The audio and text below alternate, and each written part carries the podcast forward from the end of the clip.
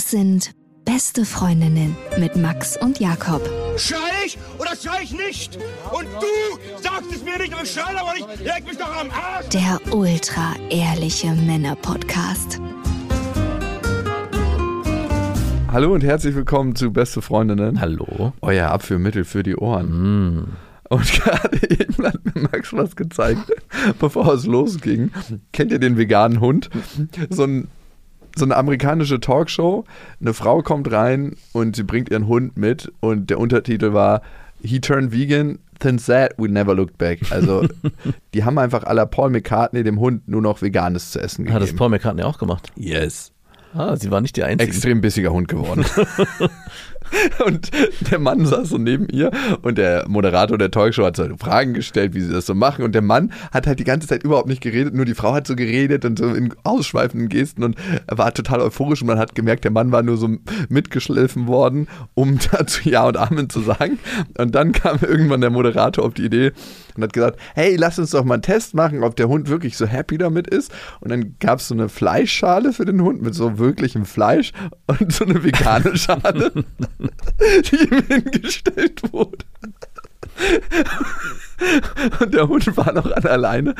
Und dann klack, klack wurden die beiden Schälchen hingestellt. Der Hund wurde losgewetzt. Und der ist gar nicht so drauf losgewetzt, wie man das manchmal so von Hunden Ja. kennt, die so ausgehungert sind. Hätte man ja denken können, weil er Veganer ist. ich glaube, er war, er wirkte kraftlos.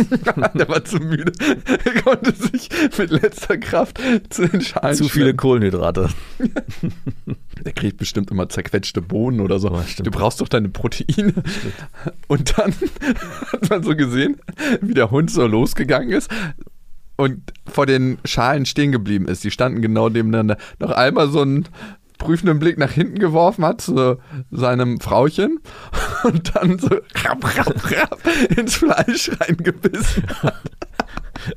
Und zwischendurch, das fand ich am geilsten, hat er noch einmal kurz zur veganen Schale rübergeschaut, wirklich so nur einem kleinen Kopfnicken und so weiter in, diese, in die Fleischschale reingebissen. Raps, raps. Und alle haben so total überrascht getan.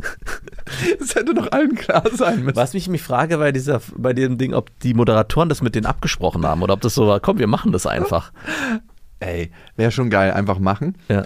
Aber man hat auch gesehen, der Hund hatte so kurz ein schlechtes Gewissen, hat so zu seinem Frauchen zurückgeguckt und ist egal, hier gibt es jetzt das erste Mal Fleisch seit Jahren. Das ist eigentlich wie Betrug. Und man hat so richtig bei ihr gesehen, wie sie sich versucht hat, so ein Lächeln aufzuziehen. So, okay, ich muss jetzt kleinen beigeben. Alles umsonst. Was mir ja, als ich mich wieder vegetarisch ernährt habe, wenn ich, als ich das erste Mal wieder Fleisch gegessen habe, war es so, ich habe jetzt ein halbes Jahr durchgehalten und es war alles umsonst. Und so muss sich die Frau auch gefühlt haben, dass sie sich ge- geschafft hat, diesen Hund vegan zu ernähren. Wie hat die das überhaupt geschafft, ihm das Zeug reinzupressen? Der muss ja. Ja, klar, wenn ein Hund genug Hunger hat, isst er das. Ein Hund isst ja nicht nur Fleisch. Nein, natürlich nicht. Also, unser Hund hat auch immer mal wieder was anderes gekriegt. Natürlich, ist ja auch vernünftig. Ja, Aber ist es vernünftig, einem Hund gar kein Fleisch zu geben? Also das Gebiss spricht jetzt nicht so dafür. Ich glaube, wir müssen das Video einfach mal posten. Aber ich glaube, es gibt auch unter den HörerInnen so ein paar, die davon überzeugt sind, dass das richtig ist. Ich sage ja nicht, dass es falsch oder richtig ist. Ich fand einfach nur den Hund so geil, wie er sich die Fleischschale geschnappt hat Ach, du positionierst du dich da nicht. Ich äh, würde behaupten, es ist Tierquälerei, einen Hund vegan zu ernähren. Nicht behaupten, ich stehe dazu. Das Problem war, das Ding hat mich so zum Lachen gebracht. Ich lag dann irgendwann auf den Knien und auf dem Rücken und dann habe ich mir vorgestellt, was für eine geile Kombo wäre das, wenn dieser vegane Hund bei meinem Vater wohnen würde und er mal barfuß mit dem spazieren geht. Warum? Die Füße von meinem Vater Ja, aber warum? Was, was, was, was ist hier? Die zwei Sachen, die mich am meisten zum Lachen Ach bringen, so, okay. sind die Füße von meinem Vater und der vegane Hund. und wenn der dann noch so einen Fußfetisch hat und immer die Füße ablenkt und Uah. sich so die Zunge verdirbt.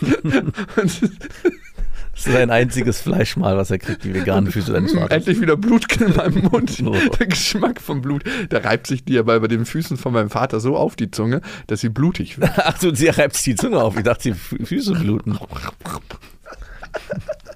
So kann er auch wieder das vegane Essen ertragen, weil er so eine blutige Zunge hat und das Fleisch essen und das vegane Essen dann zu Fleisch essen wird. So, genug davon. Wir posten das mal in unserem Instagram-Kanal, dieses Video. Beste Freundinnen unterstrich Podcast, der langweiligste Instagram-Kanal, den Insta zu bieten hat. Also wir werden auf jeden Fall im Ranking ganz oben. Ja. Gut, aber jetzt wird dieses Video auf jeden Fall das Ganze aufmischen. Und irgendwann werde ich da auch nochmal ein Video von Papas Füßen reinmachen. Oh nein. Ey, weißt du, was so krass ist? Ich weiß nicht, ob dir das auch so geht. Ich habe mir ein Auto gekauft, einen Oldtimer. Und mein Vater äh, meinte, er will damit mal fahren. Und dann bin ich den letztens gefahren und der muss warm sein, damit man den richtig prügeln kann. Mir war es auch ultra unangenehm, überhaupt dieses Auto zu erstehen. Aber gut, ich habe es dann gemacht. Dann habe ich gedacht, okay, jetzt habe ich heute eine Runde gedreht, jetzt kann ich gleich meinen Vater mal abholen, habe ihn angerufen und er meinte, oh, ich bin bereit, ich komm runter. bin ich so gefahren und ich hab, bin einfach wie ein Raudi durch die Stadt gefahren. Ja. Also wirklich Aber immer 50 natürlich. ja, fast. Unerträglich. Und dann, mein Vater war auch schon so richtig so, dass er so in den Sitz gedrückt wurde und also so richtig unangenehmer Beifahrer. Und Das war wirklich wahrscheinlich für ihn unangenehm. Und dann meinte er irgendwann, so, ja, komm, jetzt ich auch mal fahren. Und da habe ich gesagt, ja klar, kein Problem, kannst du auch fahren. Warst du da wirklich Nee, war nicht kein Problem, aber ich hab, wusste, dass ich nicht drum rumkomme, dass er unbedingt will. Und ultra unsicher, ne? Er ist nicht so krass gefahren wie ich, aber auch krass. Und dann dachte ich mir, wenn ich mich schon so scheiße gefühlt habe, wie muss er sich gerade gefühlt Ja. haben? Und genau, dann haben wir den Wagen wieder abgestellt und alles war gut. Aber danach dachte ich mir so zwei, drei Stunden später, du bist eigentlich wie ein Sechsjähriger, der immer noch seinen Vater beeindrucken will. Welcher Teil in dir ist eigentlich nicht erwachsen geworden? Und Ist es wirklich immer noch so? ja, Weil ich hatte letztens Ich habe so richtig gemerkt, ich so auf, so jetzt kann ich ihm das mal zeigen. War dein Sohnemann hat es jetzt geschafft. Nein. Ja, wirklich. Wow. Ein Teil davon war dabei. Wow, ich habe äh, bei mir ist es echt null vorhanden. Ja, das habe ich mich gefragt. Ich musste auch direkt an dich denken. So, hat Max das auch, dass er seinen Vater beeindrucken will? Und dann habe ich an deinen Vater gedacht und dachte so, den würde ich jetzt auch nicht beeindrucken wollen. Nee, darum geht's gar nicht. Also vielleicht aus seiner Sicht, aber ich war letztens auch bei meinen Eltern und da gab es auch wieder darum, meine Mutter hat mich tausend Sachen gefragt, auch beruflich und wie es privat läuft. Und, Gut, danke, Äh, und gut. Genau, und ich habe alles so mit gut und alles super, äh, brauch, so viel brauche ich dazu gar nicht sagen, erzählt und hatte nicht ansatzweise das Bedürfnis, weil das wäre ja ein guter Moment gewesen, um vielleicht sich zu profilieren und zu sagen, guck mal hier, was ich hier geschaffen habe. Ganz im Gegenteil, es war so, lass mich doch einfach in Ruhe, es läuft schon alles, das ist doch nicht so wichtig. Also ich habe im Gegensatz zu dir überhaupt nicht das Bedürfnis, mich irgendwie beweisen zu müssen oder so. Sorry wegen eben und der diskreditierenden Worte gegen deinen Vater. Das war auf jeden Fall wieder mal ein Arschloch-Move von mir. Ich in meine Arschlochschublade. Bei meiner Mutter habe ich es überhaupt nicht. Bei meiner Mutter möchte ich nicht über meinen Beruf reden. Bei meiner Mutter möchte ich eigentlich über gar nichts reden, was nicht aktuell just in diesem Raum passiert. Mit der unterhalte ich mich über Kindererziehung, Kinderbetreuung. Ganz selten mal so über Menschen, die ich treffe. Aber das war es eigentlich auch. Fragt deine Mutter dich auch mal, was so alte Freunde machen? Nein, Meine Mutter fragt mich so, wenn nicht. Menschen, die ich keinen Kontakt mehr habe, was macht eigentlich der und der? keine Ahnung. Guckt bei Facebook oder Instagram nach. Bei Facebook ist ja keiner mehr. Ja. Aber wenn wir jetzt schon bei Videos sind und äh, Geschichten, dann habe ich auch eine kleine zu erzählen, die, wo du aber nicht so gut abschneidest. Also ich weiß, ich habe gerade eine denn? Serie geguckt, ich weiß nicht, ob du die kennst, Squid Game, die war ja gerade überall in aller Munde, alle haben sie geguckt. Deswegen kleine Spoilerwarnung, wenn ihr sie noch nicht geguckt habt. Und da gab es eine Szene, ich weiß nicht, ob du die Serie kennst, es geht darum, dass Menschen, die finanziell irgendwie in Not geraten sind oder Probleme haben, Schulden haben, haben die Möglichkeit, bei so einem Spiel mitzumachen, wurden entführt, wo sie Unmengen an Geld gewinnen können. Und die Spiele funktionieren so, dass derjenige, der disqualifiziert wird, wird umgebracht. Also das Fischer, Fischer, wie tief ist das Wasser? Ich weiß nicht, ob du das kennst, das, wo man, die Kinder sind auf einer Seite, auf der anderen Seite ist der Fischer. Und wenn, die, wenn er sich umdreht, dann muss man sofort anhalten. Und in dem Moment, wo man das nicht macht in dem Spiel, sondern sich noch bewegt, wird man erschossen. Nur mal um den, den Rahmen festzustellen. Also es geht darum, sein eigenes Leben einzusetzen für das Geld. Es gab eine Szene, oder ein Spiel, das war ein Murmelspiel. Es ging darum, dass man mit einem Partner, den man zusammen bekommen hat, spielen muss und der, der gewinnt, bleibt am Leben und der, der verliert, wird getötet. Und am Ende funktioniert das Spiel so, man nimmt ein paar Murmeln in die Hand, der andere muss sagen, gerade oder ungerade. Und in dem Moment, wo er es richtig errät, gewinnt er die Murmeln. Wenn er es verliert, verliert er diese Anzahl an Murmeln. Und es gab ein Pärchen, wo der eine sehr berechnend war und der andere war so sehr vertrauenswürdig. Du und ich meinst. ich musste. Genau. Arschloch. Und die Situation war folgende, dass am Ende dieser, dieses Spiels war es so, dass der eine, der Berechnende, hat verloren. Er versteht nicht, warum er verloren hat, weil er eigentlich der Klügere Weil er war. falsch gerechnet hat. Er hat wahrscheinlich falsch gerechnet und hat sich dann aber was überlegt, nämlich, hey, geh doch mal hier rum, hier spielen ja noch andere, wenn es nachher am Ende dazu kommt, dass es unentschieden mehrere Unentschieden gibt, dann wird es wahrscheinlich einen Aufruhr geben und da müssen wir zusammenhalten. Deswegen passe ich auf die Murmeln auf und du gehst schon mal los, um es kurz zu machen. Und am Ende, als wir wieder zusammengekommen sind, hat natürlich der Berechnende, der auf den Sack Murmeln aufgepasst hat, gesagt, tut mir leid, ich habe jetzt alle Murmeln, du hast sie mir vertrauenswürdig, wie du bist, übergeben und damit habe ich das Spiel gewonnen. In dem Moment saß ich auf der Couch und meinte zu meiner Frau, das würde Jakob auch machen. Das würde ich machen. Also ich bin mir sehr sicher, dass du es nicht machen würdest, aber interessant fand ich das bei mir. Ah, aua. dass ich dieser- richtig Herzstechen. Genau, ich auch. So schätzt du mich ein? Ich fand es halt erschreckend, dass diese, diese Szene hat mich so beeinflusst und ich saß da und es war der erste Gedanke, der gekommen ist. Natürlich habe ich damit mal mit meiner Frau darüber geredet und das war, ist, natürlich bin ich mir, der- bin ich der festen Überzeugung. Du hast es ein bisschen relativiert für dich im Gehirn, aber trotzdem ist noch so ein Gefühl von, ja, aber eigentlich würde das. aber, es war, aber ich habe mich wirklich gefragt und das ist, deswegen erzähle ich die Geschichte. Warum? Wie wäre es, wenn es eine Situation geben würde, wo es genau darauf ankommt, einer von uns beiden überlebt? Und ich kann es natürlich auch nicht beantworten. Wie weit würde man gehen? Würde man am Ende seinen besten Freund so weit verraten oder würde man sich selbst aufopfern? Und meine Frage an dich ist, würdest du dich eher aufopfern oder würdest du sagen, ich will überleben? Ich glaube, ich würde eine Münze schmeißen. Aber ich würde schon gucken, wie die fliegt. ja, genau. Und ich bin davon auch nicht frei. Also das Spannende fand ich daran, ja, würdest du deinem Leben für Nein, natürlich nicht, aber trotzdem, Natürlich nicht. ich würde wahrscheinlich auch mich genauso verhalten. Ich würde wahrscheinlich auch den anderen versuchen, also ich, das fand ich das Spannende daran, wie weit würde man gehen? Würde man auch, nachdem man eigentlich schon gewonnen habe, also die Situation wäre ja so gewesen, ich habe gewonnen, du hast verloren, würdest du trotzdem noch im Nachhinein alle Eventualitäten und Möglichkeiten versuchen auszuloten, um doch noch zu gewinnen. Und das hat mich so ein bisschen an unser erstes Festival erinnert, wo wir auch mal streitend voneinander gesessen haben und ich so fertig war, meinte, das hat alles irgendwie keinen Sinn mehr und du meintest, hä, Max, jetzt geht's doch erst los. Es gibt noch so viele Möglichkeiten, es gibt noch alles. Wir können hier so viel dafür tun, dass es noch klappt. Und ich war eigentlich derjenige, der schon aufgegeben hatte. Du lagst schon am Boden, ne? Und deswegen habe ich in der Situation auch gesagt, genau wie Jakob, weil in dem Moment war es, geht es nicht darum, dass du mich verraten hättest, sondern es geht darum, es ist noch nicht vorbei, der Kampf ist hier noch nicht zu Ende. Es gibt immer noch eine Möglichkeit, hier rauszukommen. Jetzt könntest du natürlich sagen, aua, das tut weh, aber ich würde sagen, es ist eigentlich eine Form des Lobes an dich, Nur, dass ich mein Leben über deins gestellt hätte. Das sind diese kleinen. in, in, dieser, in dieser Metapher, in diesem Bild, was ja da ge ge gezeichnet wurde, fand ich das schon sehr äh, aussagekräftig. Es ist noch nicht vorbei. Also das war so das, was bei mir hängen geblieben ist. Es gibt immer noch den Moment dahinter, auch wenn es richtig, richtig weh tut. Ja. Also unbedingt, so gehe ich durchs Leben. Also es gibt kein, jetzt ist alles vorbei und alles verloren und man muss aufgeben, weil es gibt immer einen neuen Weg, der sich auch manchmal aus den Trümmern ergibt. Und das ist wirklich, glaube ich, schon seit jeher meine Lebensmaxime gewesen. Aber das birgt auch ein bisschen Traurigkeit in sich, oder? Oder ist es nur meine Traurigkeit, die sich dann auf dieses komische Spiel übertragen hat? Naja, ich glaube, was an der ganzen Sache traurig ist, ist, dass du halt immer kämpfst. Also, dass du weißt, wenn du es wirklich verkackt hast am Ende, kannst du keinen anderen dafür verantwortlich machen. Du musst, Mhm. bist immer dafür verantwortlich, ob es klappt oder nicht klappt. Im Leben als solches. Das ist ein Grund, warum ich manchmal wenig Mitleid für so Opferarchetypen habe. Es gibt ja Menschen, die stellen sich immer als Opfer im Leben dar. Ja. Und das ist so was, wofür ich manchmal zu wenig Verständnis habe. Zum Beispiel der, der bei uns im Haus, im Mehrfamilienhaus, die Hausflure putzt. Ne? Der ist selbstständig, ich weiß, was er verdient und ich finde eigentlich, dass er ganz okay verdient. Aber jedes Mal, wenn ich ihn frage, und ich bereue es schon, ich habe es heute Morgen nicht gemacht, wie geht's dir? Hat er irgendwie eine Scheiße zu erzählen. Jetzt passt das Wetter nicht, dann passen die Parkplätze nicht, dann passt irgendwas anderes nicht, dann muss er irgendwie irgendwas anderes machen, was nicht passt. Und ich denke mir so, okay, das ist deine Perspektive aufs Leben. Aber ich habe keinen Bock, mit so Leuten abzuhängen, weil ich weiß, die fucken mich ab Ja. und meine Perspektive aufs Leben. Und was das auch macht mit dem Mindset, ne? wenn du so denkst, wenn du dich immer als Opfer siehst und nicht als Kreateur deiner eigenen Umwelt, weil das bist du letzten Endes. Klingt zwar hart, aber das ist so meine Lebensrealität. Du definierst, welches Leben du führen möchtest. Natürlich gibt es auch Umwelteinflüsse und andere Aspekte, die das beeinflussen. Ich sage jetzt nicht, jeder kann es schaffen, weil es kann einfach nicht jeder schaffen. A, aufgrund des Mindsets und aufgrund der Lebensumstände, in die jemand reingeboren ist. Aber ich glaube, dass man mehr aus seinem Leben machen kann, als viele das vermuten.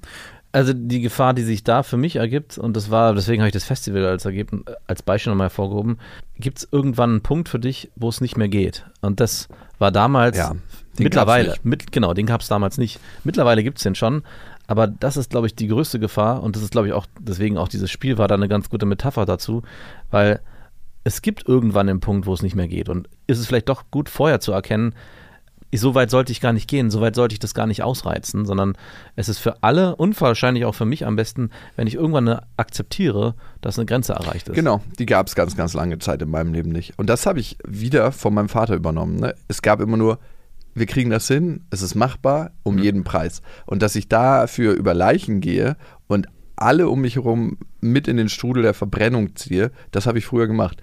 Da war nie die Frage in mir, wie möchte ich wirken, wie möchte ich für andere da sein, was möchte ich für ein Mitmensch sein, was möchte ich hinterlassen, sondern es muss passieren Ja. und es passiert. Und wer diesen Weg nicht mitgeht, ist raus. Ja. Das war so die härteste, stringenteste Form, die ich gelebt habe. Und das ist was, was mir mein Vater, glaube ich, mitgegeben hat und wovon ich mich mehr und mehr lösen konnte.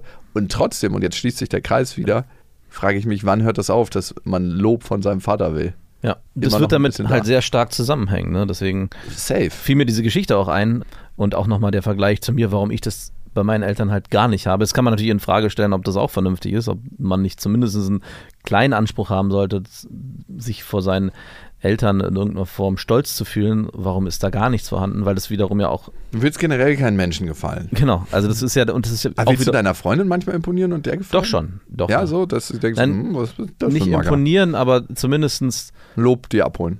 Nee, es geht gar nicht um Lob, sondern um das eine Gegense also es geht auch um eine gegenseitige Akzeptanz. Also ich will schon in dem Moment, und das hatten wir, glaube ich, bei Vaterfreunden auch so dieses 50-50-Modell, was das Finanzielle angeht, in dem Moment, wo ich dort mehr leiste, wünsche ich mir auch, dass es akzeptiert wird, aber genauso soll sie auch erwarten können, dass sie auf der anderen Seite ebenso viel leistet, dass es da keine Differenzierung gibt. Krass, ich habe das mehr und ich glaube, ich bin deshalb auch abhängiger davon, so von dem Lob von außen. Es ist viel, viel weniger geworden die letzten Jahre. Weißt du, was ich auch krass finde? Ich glaube, ich habe es ja schon mal erwähnt, wie krass Glaubenssätze, die dir vielleicht von außen eingepflanzt werden, das eigene Bild über dich selbst beeinflussen. Ich habe ja mal Animation gemacht auf der Ferieninsel Ibiza und da mussten wir mal so Tänze lernen. Ne? Und so am zweiten Tag hat die Lehrerin, die Choreografin, mitgekriegt, dass ich einfach wie so ein Körperklaus mich bewege da in diesen Tänzen und meinte so, Jakob, geh du mal bitte nach hinten links.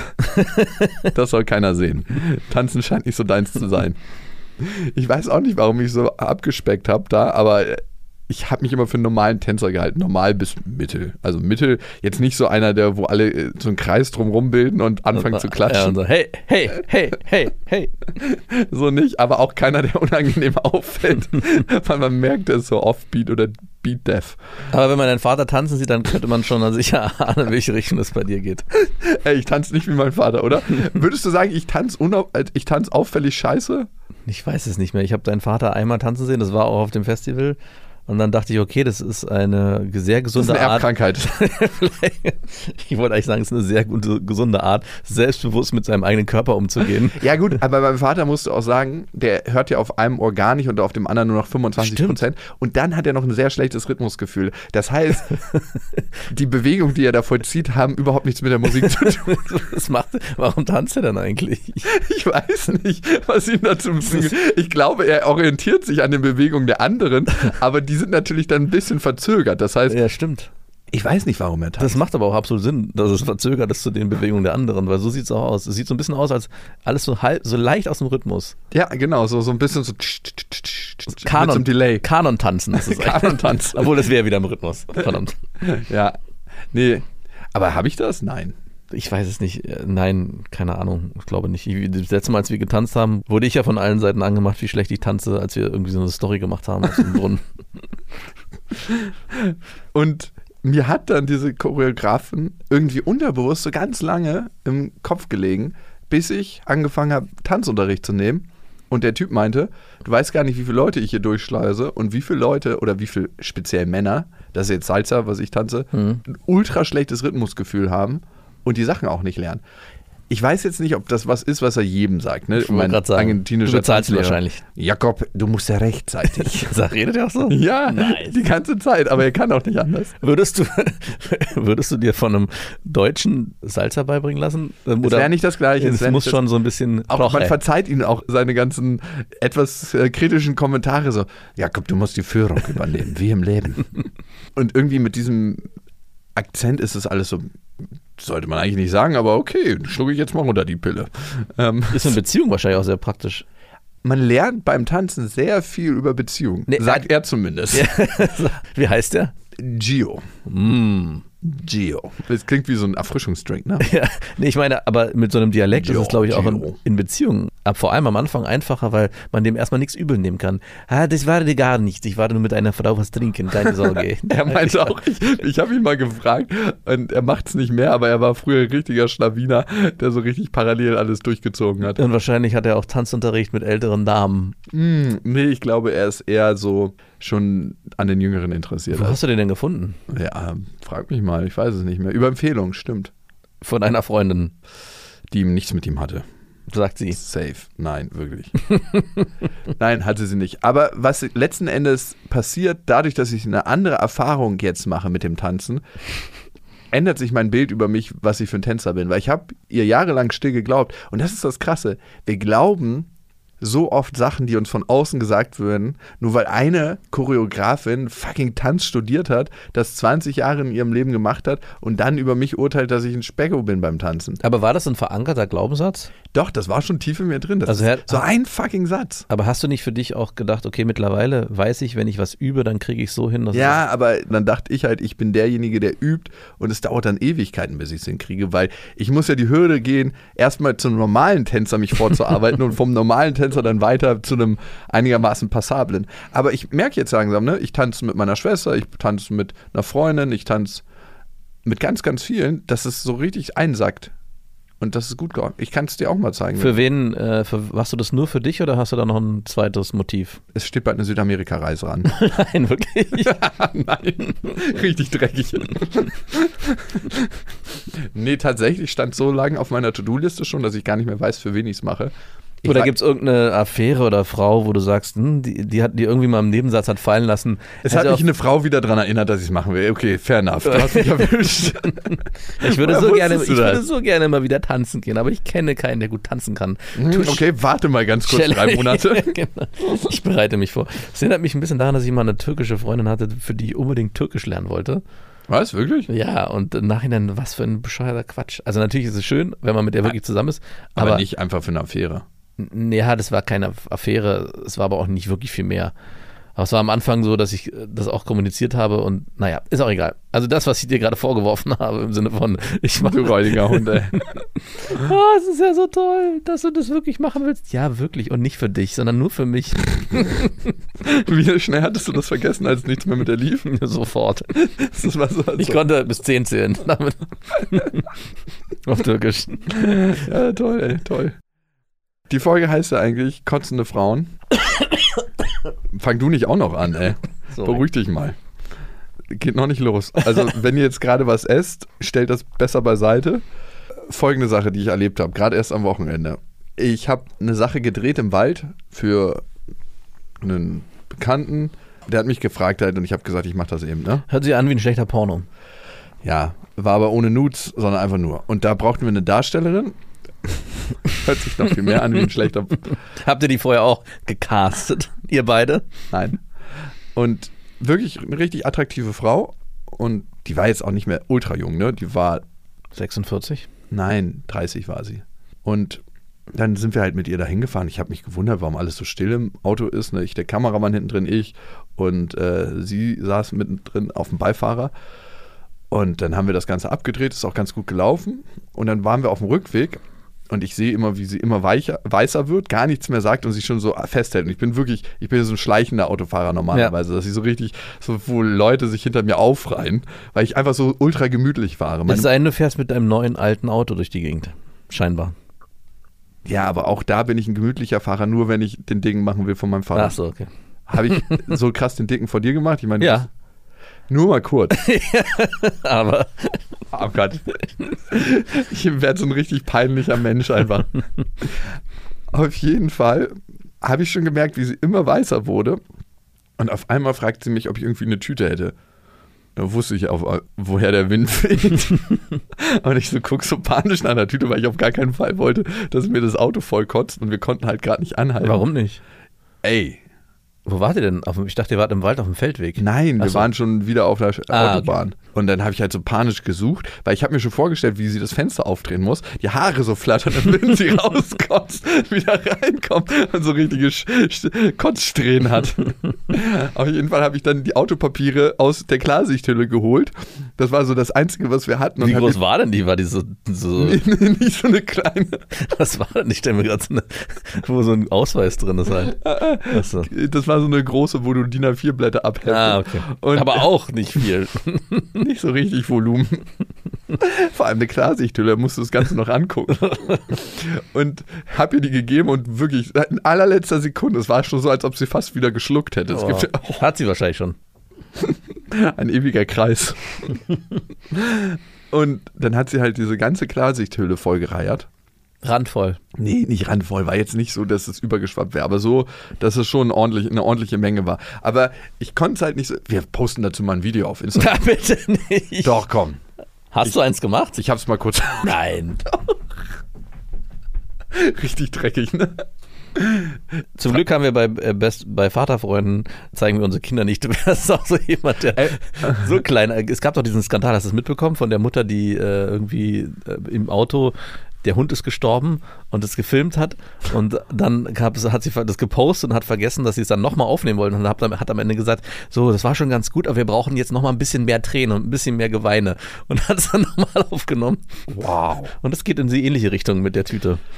Ja, ich frage sie mal, ob sie fein damit wäre, wenn wir das posten. Ich lasse mir erstmal eine Freigabe geben, aber sie wusste, dass es das Video gibt und dass äh, ich das gefilmt habe. Ich habe gesagt, so der schönste Moment, weil man vergisst das immer wieder. Sie hat gekotzt aufgrund von Alkohol, weil sie zu viel gesoffen hatte. Ah, das war also ein Lehrvideo für die, das du dir. Also zwei Sachen, die ich extrem unprofessionell finde. Wenn du mit Leuten zusammenarbeitest und weißt, du hast einen Videodreh anstehend, dann lasse ich mich doch nicht volllaufen wie so eine Haubitze und kotze nächsten Tag irgendwie das Auto von demjenigen voll, der das mit anleitet. War sie denn rein geschäftlicher Natur mit dir verbunden oder gab's da auch eine, gibt's da auch einen privaten Kontakt? Hm, Es war so ein Mischkontakt. Also da, dadurch müsste man diese Professionalitätsgrenze nochmal aufweichen. Hör mir auf. Ich erwarte da anderes. Und das andere ist, finde ich, man vergisst das immer so schnell, wenn man so richtig gesoffen hat, wie das Gefühl ist. Und ich dachte mir, so ein Video erinnert einen doch daran. Ah, ja. Das ist schon so wirklich so ein belehrendes Video, was da aufgenommen Aber wurde. wenn man am, es muss ja am nächsten Tag gewesen sein, ne? Alter, da muss ja schon vorher richtig viel, also ich, wenn man, Ja, ich denke, die hat gelö- ich habe jetzt nicht so im Detail nachgefragt, aber die muss da gelötet haben. ja, weil wenn du am nächsten Tag wahrscheinlich, Vor allem war es am Nachmittag. genau, Stunden später, wow. Also es kam auch nicht mehr so viel Alkohol raus, um da nicht ins Detail zu wollen. naja, auf jeden Fall habe ich dann so rübergeguckt, wie sie so mit allen Haaren überdeckt über dieser Plastiktüte war, also der Klarsichthülle, um es genau zu nehmen. Ja. Und habe mich gefragt, wie sehr sinkt die Attraktivität einer kotzenden Frau? Und macht das was mit der, Jetzt für den Moment oder, oder, für immer? für immer? Und? Weiß ich nicht genau, aber ich dachte, ich bringe dir die Frage mal mit. Also, macht's was für dich? Jetzt bei deiner Frau wahrscheinlich nicht mehr, ne? Aber wenn du mit jemandem eine Affäre führst oder jemanden gerade kennengelernt hast und der reiert so alles voll. Also aufgrund, nicht weil er krank ist, also klar, so ein, so ein Vireninfekt ist jetzt auch nicht viel sexueller als so ein, eine Alkoholismus-Kotzerei. Also ich glaube, der Mensch vergisst sehr viel. Und ich habe auch sehr viel vergessen. Ich hatte, vielleicht passt es nicht ganz, und jetzt sind wir ja schon in Bereichen, wo es eklig wird. Ich würde meine Geschichte auch nicht so weit ausschmücken wollen. Aber ich hatte mal eine Affäre bei mir, die schon vorher angekündigt hat, so richtig gut ginge es ihr nicht. Aber ich meine, du kommst trotzdem vorbei. komm, ich komme trotzdem vorbei. Es wurde ihr dann noch schlechter. Und eigentlich hat sie dann bei mir die ganze Zeit nur auf dem Klo verbracht und meine Wohnung ist sehr hellhörig. Und sie hat sich nicht übergeben. mhm. Und ich musste dort, in dem Moment war es so, dass ich dachte, oh ey, irgendwie krass widerlich, auch sehr unattraktiv. Aber keine 24 Stunden später war alles wie verflogen und vergessen. Alles war wieder reinlich und schön. Und Da hast du 24 Stunden auf der Toilette. Nein, aber sie war wirklich, eigentlich kam sie bei mir an, äh, meinte du, äh, keine Zeit. Aber wie krass ist das bitte? Wie sehr musst du das Date wollen, wenn du weißt eigentlich, du hast Magen-Darm oder irgendwas anderes, gehst zu dem Date hin und bist da eigentlich nur auf Toilette? Ich glaube, es fing nicht so an. Ich glaube, als sie losgegangen ist und auch noch unterwegs war, war es wirklich nur, ja, mir ist so ein bisschen übel. Vielleicht war es auch der Geruch in deiner Vielleicht Wohnung. hat irgendwas bei mir das noch verstärkt. Aber ich weiß halt nicht, wie es beim Kotzen ist. Gerade auch, und du hast es ja gerade angebracht, also wenn man mit uns so länger zusammen ist und bei meiner Frau ist es völlig egal. Also da war es, und das hat natürlich auch mit Kindern zu tun, dadurch ähm, sind es Sachen, die einfach dazugehören. Aber gerade in der Anfangsphase, wo ja alles noch so schön und rein ist und alle auch nichts und vor, man sich voreinander auch nur von der besten Seite zeigt, sowohl optisch als auch von der inneren Seite her, glaube ich, kann es schon was machen. Wie anstrengend die erste Zeit ist. Bis man dann wieder so, "Hm, das bin ich wirklich übrigens. Ich komme hier ungeschminkt und sowieso. so scheiße bin ich wirklich. Du hast bis jetzt den Bühnenauftritt von mir gesehen, aber jetzt kriegst du die Backstage-Seite. Und das wird dann auch noch einem so verkauft, als wäre es was Tolles. Guck mal, nur du darfst es so sehen. Alle anderen sehen nur die gute Seite. Hä? Kann ich mich wieder im Publikum setzen, bitte? Aber wie Ja. war es denn bei dir? Hm, Es ist ja gerade erst passiert, darum muss ich ja gut, aber es muss ja in dem Moment schon was ausgelöst haben. Ehrlich gesagt, weil sie die Klarsichthülle so dicht an ihr Gesicht gehalten hat, dass nichts durchkommt an Hast- Gerüchen. Warst du schon stolz auf sie so ein bisschen? Ich so, wenigstens das. Ich habe so ganz leicht so das Schiebedach so aufgemacht. In dem Moment, wo es losging und sie gereiert hat, habe ich einfach nur so den Knopf gedrückt. Und ja, also ich glaube, es hat jetzt nicht so wahnsinnig viel gemacht. Also was es wahrscheinlich eher machen würde bei mir ist die Art und Weise, wie es dazu gekommen ist. Ja, voll. Also damit meine ich, sich vorher zu besaufen und dann am nächsten Tag mit mir Zeit zu verbringen und irgendwie das dann, das dann irgendwie, ich würde es als, ja, als nicht Wertschätzung wahrnehmen. Ja. Wenn es jetzt eine Ausnahme ist, dann würde ich sagen, okay, ist halt so. Aber wenn es jetzt eine Regelmäßigkeit werden würde bei mir, Wann Würde ich ab wann sagen- fängt es an, eine Regelmäßigkeit zu werden? alle zwei Wochen. Oh, okay. Alle zwei Wochen ist schon ganz krass. Da solltest du eigentlich zur Alkoholentzugsklinik fahren. Also gut, in der Zeit, wo ich richtig feiern war, regelmäßig. Hast du alle zwei Wochen? Ich habe nicht viel gekotzt, aber es gab Momente, wo es dazu hätte kommen Nein, nein, es geht nicht ums Kotzen. Auch ich würde es ist nicht nur aufs Kotzen beziehen, sondern es geht eher auch um die qualitative Zeit, die man am nächsten Tag gemeinsam verbringen kann, wenn man den Abend davor sich zugelötet hat. Das muss ja nicht unbedingt im Kotzen enden, aber Ja. du bist halt anders aufnahmefähig und eigentlich für den anderen gar nicht richtig da. Und wenn das eine Regelmäßigkeit bekommt, wie alle zwei Wochen, und man das auch nicht teilt, dieses Hobby, so würde ich es jetzt mal benennen, sondern der eine ganz strikt sagt, hey, für mich gehört das nicht dazu und mein Leben gestalte ich anders. Ich würde auch gerne mit dir, keine Ahnung, früh aufstehen und spazieren gehen oder Fahrrad fahren oder Sport machen. Mit unseren äh, E-Bikes und Jack Wolfskin jagen. genau.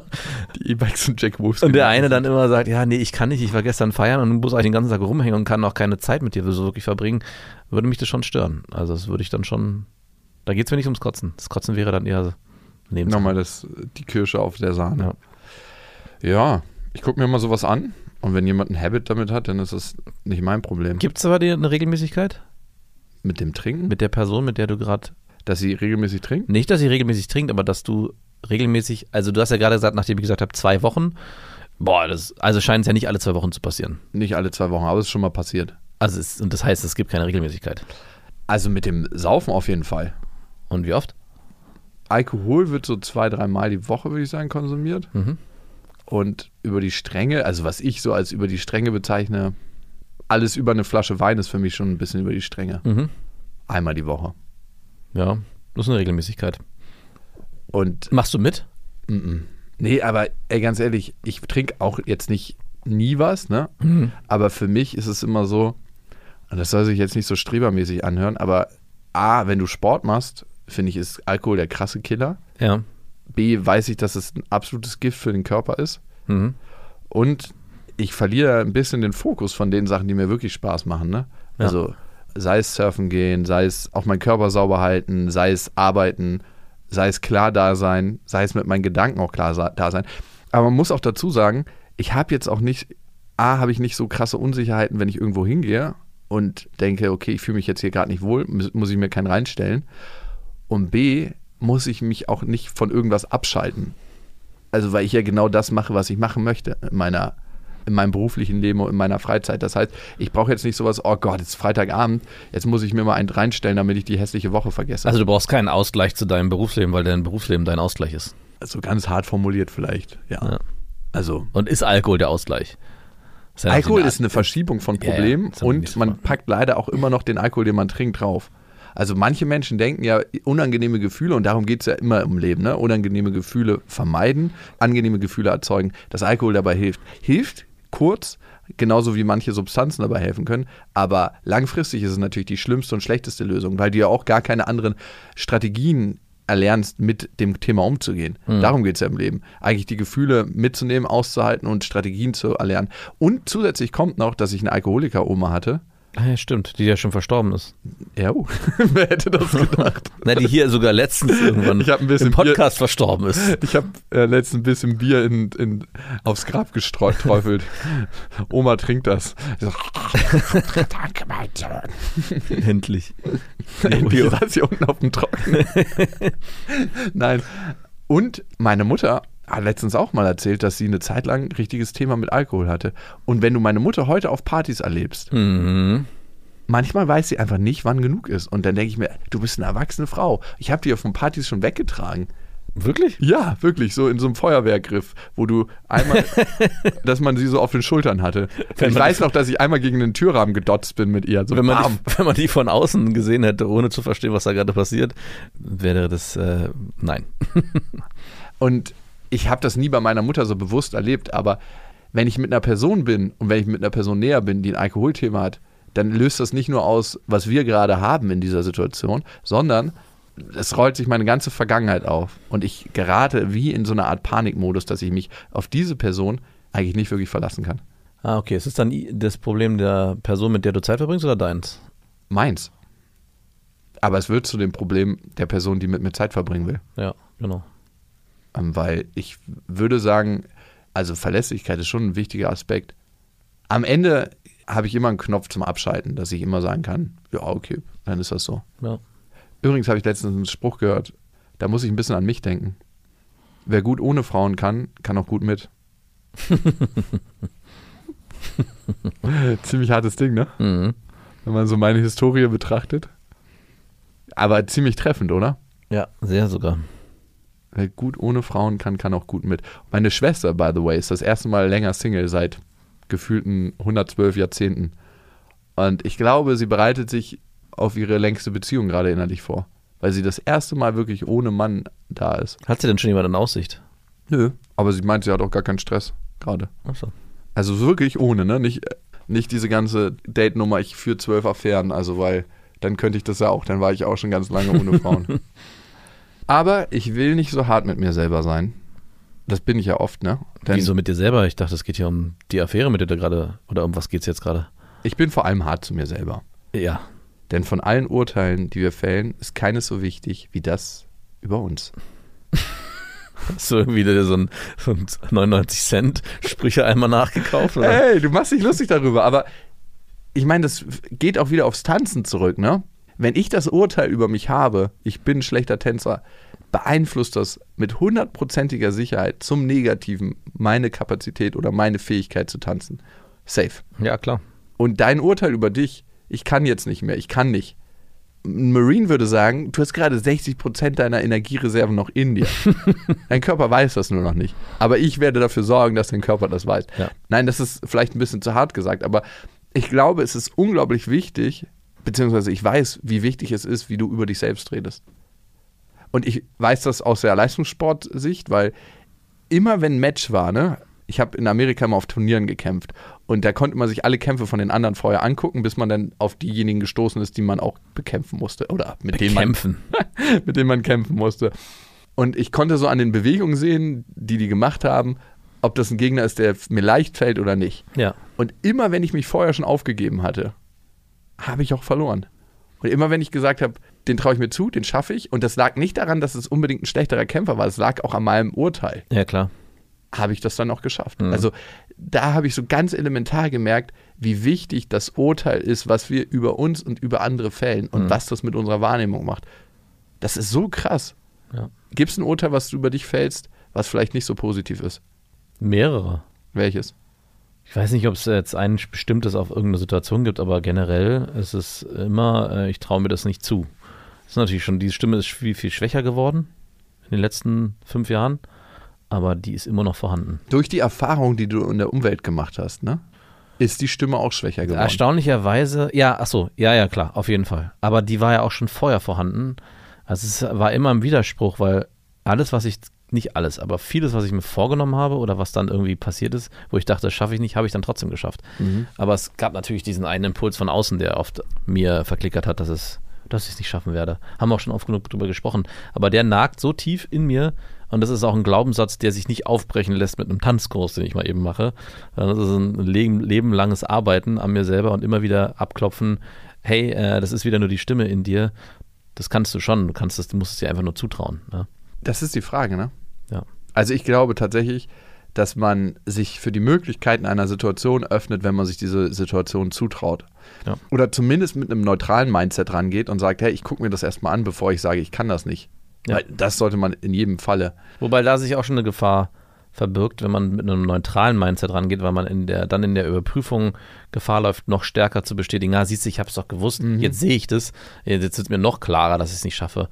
Ich glaube, oft ist es einfach wirklich viel sinnvoller, direkt reinzugehen und zu sagen, hey, ich glaube, ich schaff's nicht, ich probiere es aber trotzdem, mal gucken, was passiert. Dann lieber so, als dass man sagt, ich gucke mir das erstmal an. Ja, Weil das habe ich ganz oft gemacht. Ich habe ganz oft gedacht, hey, ich gucke es mir an äh, und dann festgestellt und mich dann noch mehr bestätigt, ja, sage ich doch, das wird nichts werden, sondern es war dann doch sinnvoller zu sagen, hey, ich probiere es jetzt äh, und wenn es nicht klappt, dann klappt es nicht und dann hat es meistens doch geklappt.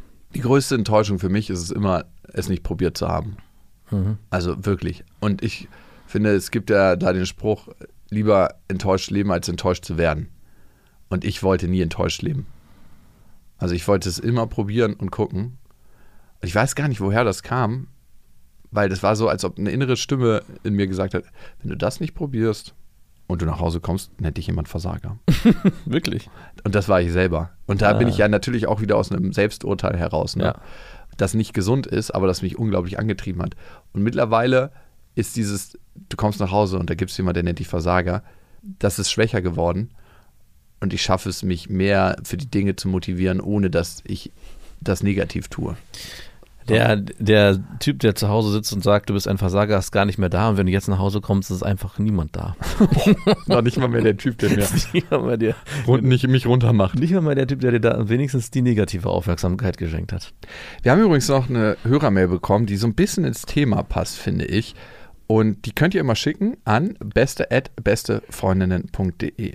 Pia hat geschrieben und Pia schreibt: Ich höre euren Podcast gern, da ich dich, Jakob, in vielen Dingen als männliches Pendant zu mir sehe. Ich amüsiere mich über eure Gedanken bzw. euren Humor, mit dem du und Max auf die Welt schauen.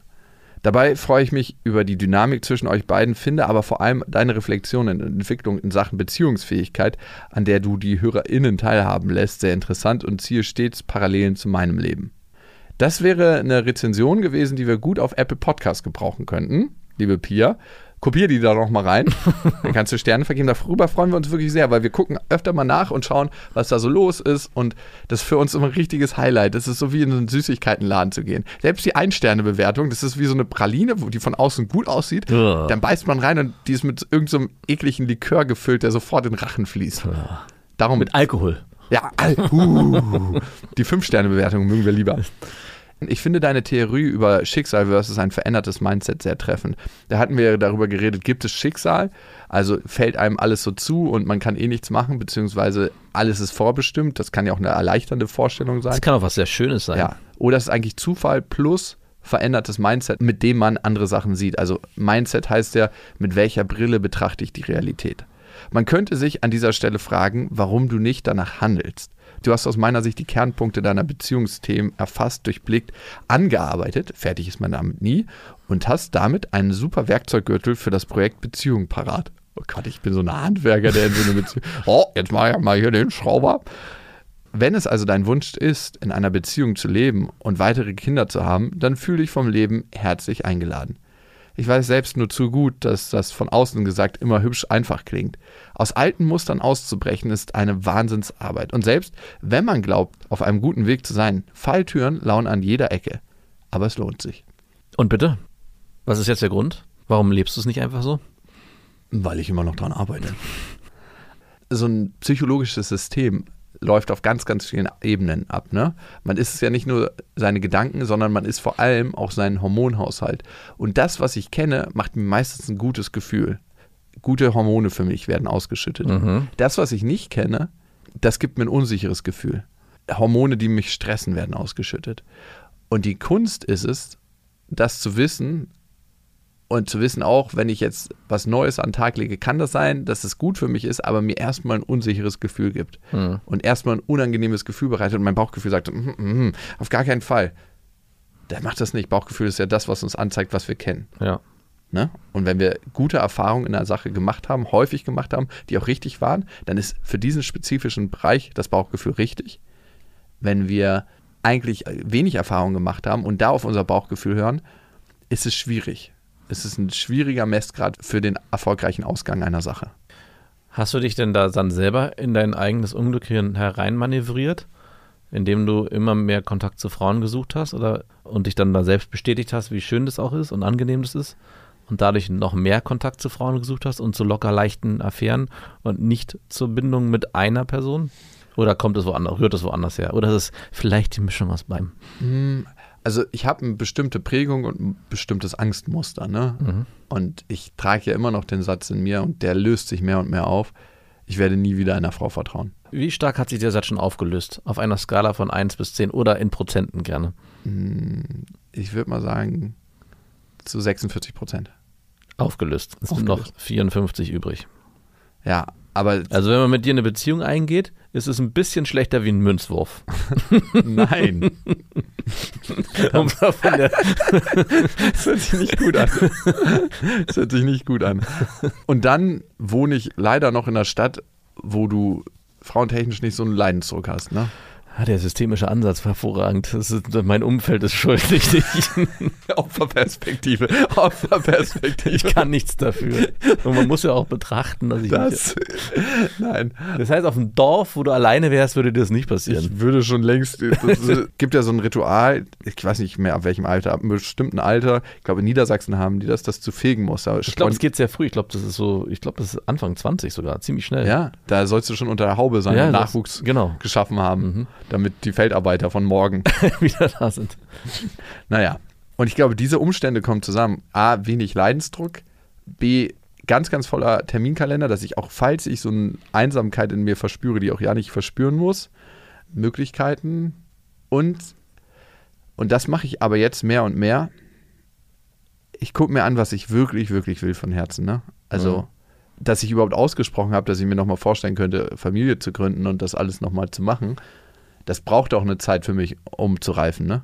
Also, das war jetzt nicht gleich, nachdem Lilla auf die Welt gekommen ist und die Beziehung in die Brüche zu meiner Ex-Freundin gegangen ist, dass ich gesagt habe: Oh ja, cool, probiere ich nochmal. Das war ziemlich geil.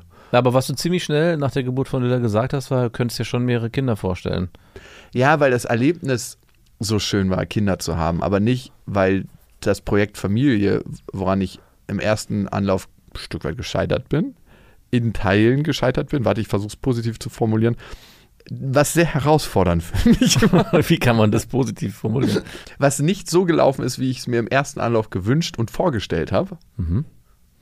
Vielleicht so.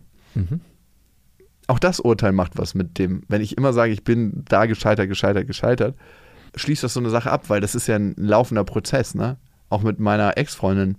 Wenn ich immer darauf gucke und sage, wir sind gescheitert, lässt das viel, wenig Raum für eine gesunde Elternbeziehung, die wir trotzdem noch führen könnten. Aber ist es nicht vielleicht auch sinnvoll zu sagen, wir sind als Paar gescheitert, lass uns als Eltern weitermachen?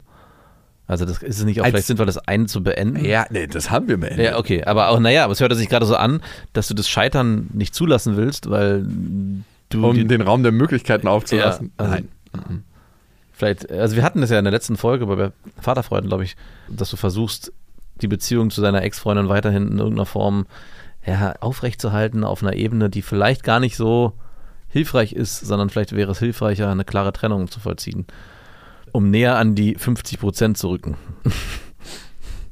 Ja. 46 Prozent, wenn ich so darüber nachdenke, dass du das so genau auf sechs, wieso 46 Prozent? Naja, bei sowas muss man ja darüber nachdenken und dann kommt dir eine Zahl und dann sagst du einfach die Zahl. Dann warst du so bei 20 und dann sagst du, 20 ist zu wenig, sind schon ein bisschen mehr. Es aber ist es ist auch 50 doppelt Prozent. so viel ist es nicht, ist ein bisschen weniger. Nein, aber auf jeden Fall sind es so viel. Und das hat mich noch nicht dazu bewegt, komplett aus diesen alten Mustern auszubrechen. Aber wie du so schön sagst, Pier, ist das natürlich auch was, woran ich arbeite, womit ich immer beschäftigt bin, diese Muster aufzubrechen, die in mir wirken und die ich als nicht so positiv für mich empfinde. Weil es heißt ja nicht, dass ich alles dann anders machen muss, wenn ich aus meinen Mustern ausbrechen kann. Aber, und das finde ich ist eine der wichtigsten Sachen im Leben, ich habe die Wahlfreiheit. Ich muss nicht mehr nach Schema F handeln, weil ich eigentlich immer noch so ein kleiner verängstigter Junge bin, der Angst hat, von seiner Mutter im Stich gelassen zu werden. Aber- Übertragen auf Frauen, mit denen ich in Beziehung bin. Aber läufst du dann nicht Gefahr, in dem Moment, wo du das darüber Bescheid weißt, ganz genau über dich selbst, trotzdem dich für den vermeintlich falschen Weg entscheidest, dass es am Ende noch schmerzhafter ist, als wenn du die Möglichkeit gar nicht hast? Also was macht jemand, der weiß, dass er sich immer wieder auf den falschen Weg begibt und auch alle Gründe dafür kennt? Und ich glaube, diese Frage stellt sich ja auch so ein bisschen. Du arbeitest so stark an dir, du weißt schon so viel und bist super reflektiert und lässt uns alle daran teilhaben wenn dem so ist, und ich glaube, die Frage hast du auch schon mal gestellt, wenn du eigentlich genau weißt, was es braucht, warum gehst du diesen Weg nicht? Und mit der Erkenntnis, dass du diesen Weg dann doch nicht gehen kannst, tut es nicht am Ende viel, viel mehr weh? Oder bist du da noch nicht? Ich bin noch nicht an dem totalen Schmerzpunkt, sagen wir es so. Ah, der kommt. Na gut. Das waren Beste Freundinnen mit Max und Jakob. Jetzt auf iTunes, Spotify, Soundcloud, dieser YouTube und in deinen schmutzigen Gedanken.